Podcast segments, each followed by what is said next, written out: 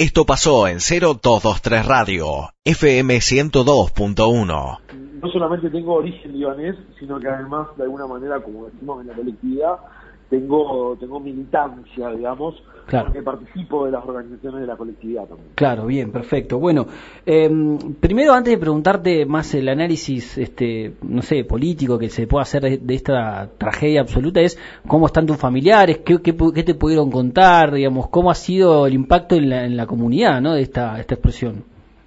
Mira, eh, lo primero que hice, por supuesto, cuando me enteré lo que pasó fue llamar a la gente. Claro. Porque, o- honestamente, yo, eh, mira, estaba dando clases, terminé a las doce y media, prendo el celular y veo un montón de mensajes, videos, consultas, y dije, bueno, evidentemente acá pasó algo gravísimo. Sí. Eh, al principio no me pude comunicar y después, una hora después, más o menos, ya la gente empezó a contestar.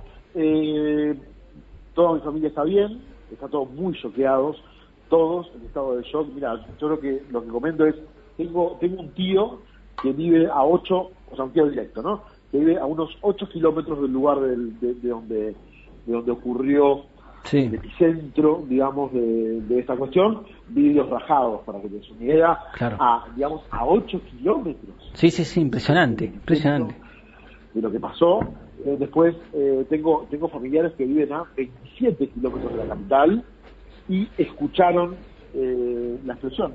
Me contaba, me contaba mi otra tía, me decía, mirá, o sea, estábamos en el pueblo, este que queda a 27 kilómetros de la, de- de- de la capital, nos asustamos tanto que todos los vecinos salieron a la calle, pensando que estábamos eh, bombardeando, digamos. Claro, claro, ahí además hay toda una tensión, ¿no? Claro.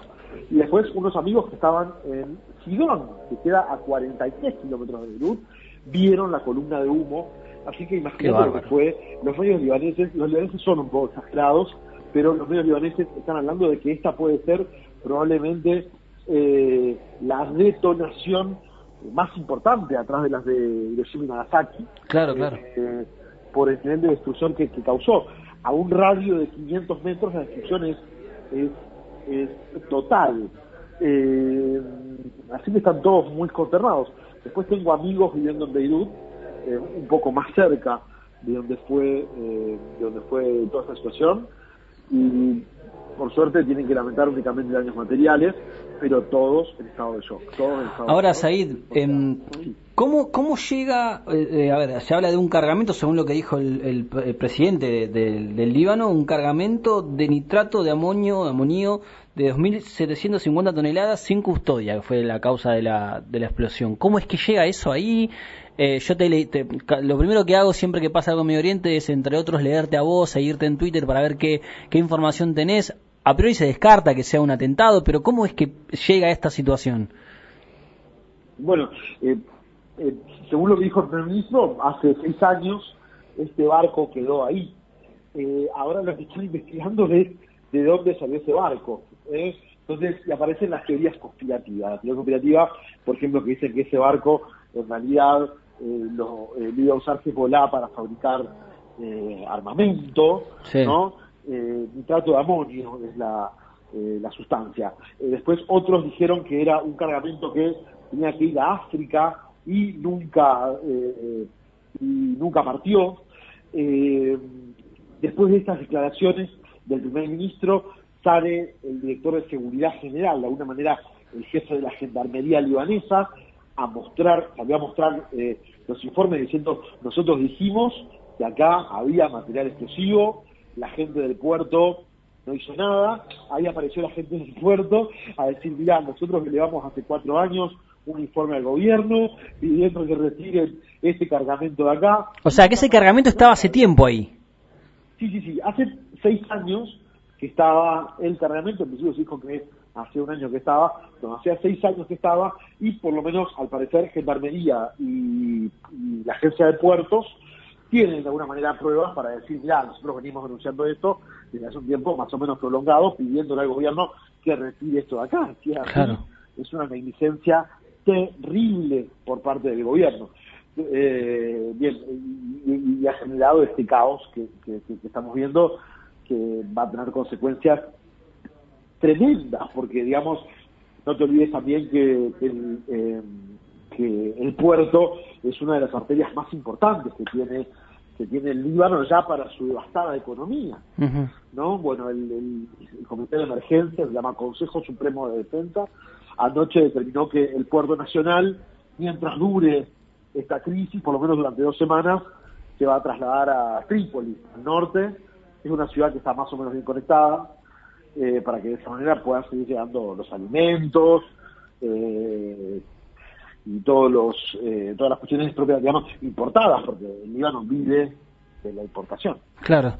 Ahora, eh, Said, en, en, breve, ¿no? Porque sé que, tenés varias entrevistas ahora pendientes y, no quiero sacarte mucho tiempo, pero el estado de situación del Líbano. este año nosotros eh, vimos que, por ejemplo, hubo protesta, hubo, hay hiperinflación, en la crisis económica muy fuerte, e inclusive fue quemaron el Banco Central, ¿no? Que eh, fue una de las, de las, de las protestas que, de las últimas semanas a partir de, bueno, algunas decisiones económicas. Em, ¿Cuál es el estado de situación del Líbano y, por sobre todas las cosas, cómo está eh, lo que es una tensión constante con, con Israel, no especialmente de, parte de, de, Hezbollah, que hay una, una rivalidad y una, de hecho hubo una guerra en el 2006 en, en el territorio del sur del Líbano. Mira, yo creo, Augusto, que, que, hoy por hoy eh, no podemos arriesgar una hipótesis de conflicto directa con Israel, por lo menos no, no, no en el corto plazo, ¿sí? sí. No un despliegue digamos, misilístico o una guerra abierta, el estado de guerra entre Israel y el Líbano está presente ya desde hace, desde hace, desde la creación, básicamente del Estado de Israel. Sí, sí. pero, pero yo creo que después de lo de 2006, eh, yo creo que Israel vea viable la realización de una guerra en territorio libanés porque Israel entiende, digamos, la guerra es ante todo una cuestión profundamente racional, ¿no? Entonces, eh, Israel entiende que estas tropas de Hezbollah a las que se enfrentaría en un eventual conflicto son tropas que llevan casi una década en Siria, son, una son, son tropas que, eh, que, llevan muchos años de fuerte inversión por parte de Irán, es un sistema misilístico, es decir, ya no es un rival, digamos, si, si, si en el 2006 Hezbollah de alguna manera logró, logró doblegar, ¿no? Eh, el poder israelí eh, o, logró evitar que se siga desarrollando el conflicto. Imagínate ahora, imagínate ahora que tienes mucha más experiencia eh, en el campo de batalla. Yo creo que Israel entiende eso. Eso no quita que se realicen escaramuzas en la frontera como hemos visto claro. últimamente, pero en principio no creo que pase eso. Sería una tragedia, honestamente, una tragedia que se podría sumar a ya esta, esta doble o triple crisis, una crisis de representación que lleva 8 o 9 años, a la que se sumó una crisis política que se lleva dos, a la que se sumó el coronavirus y ahora la explosión en Beirut. sí, sí, sí. Esto parece, digamos, no sé, una, una novela en varios capítulos, porque honestamente, eh, en, en, varios tomos, digo, porque honestamente, eh, digo, está yo creo que está, el, el Líbano está en un momento más crítico desde la guerra civil hasta hoy. Eh, sí, hay que recordar también que eh, el episodio del primer ministro viajando a Arabia Saudita, mandando un mensaje medio extraño, renunciando, después volviendo al cargo, una situación de crisis política muy muy fuerte de los últimos en los últimos años. Eh, vos decís del lado de Israel no hay no no, no sirve una, una hipótesis de conflicto. Del lado de Hezbollah. Bueno, Hezbollah está alineado fundamentalmente a la política exterior eh, digamos, iraní. ¿eh? Tampoco creo que Irán vea viable la mucho menos con la crisis que está Irán, vea viable la realización de una guerra con Israel. ¿Por qué? Porque básicamente no la necesita, ¿no?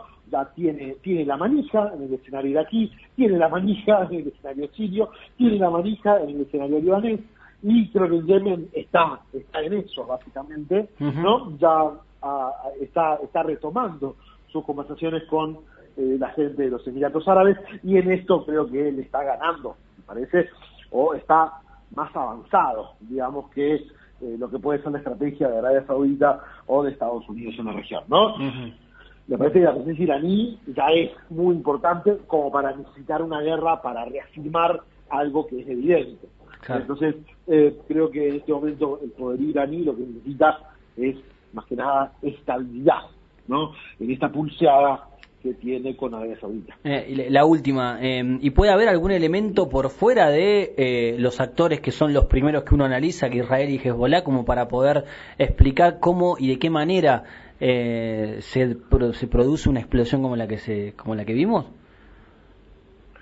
No, no, no, yo no necesariamente te digo, o sea, yo creo que sería muy responsable de mi parte decirte que esto puede estar armado. Yo creo que fue negligencia, negligencia, pura. Eh, el viernes tenemos un momento muy crítico para el país que va a ser eh, eh, justamente el veredicto final del, Tribunal Especial para el Líbano. El veredicto se va a dar en La Haya, ¿no? Entonces, digo, la gente que va a ser juzgada va a ser juzgada en ausencia, ni siquiera están ahí, son militantes de Hezbollah que siquiera están ahí. Entonces, eh, no sé, eh, creo que es una coincidencia. ¿eh? No, no, no me animo a decir, no puedo decir que acá hay una responsabilidad o que esta explosión fue a propósito. Creo que es un daño. 0223. Estás informado.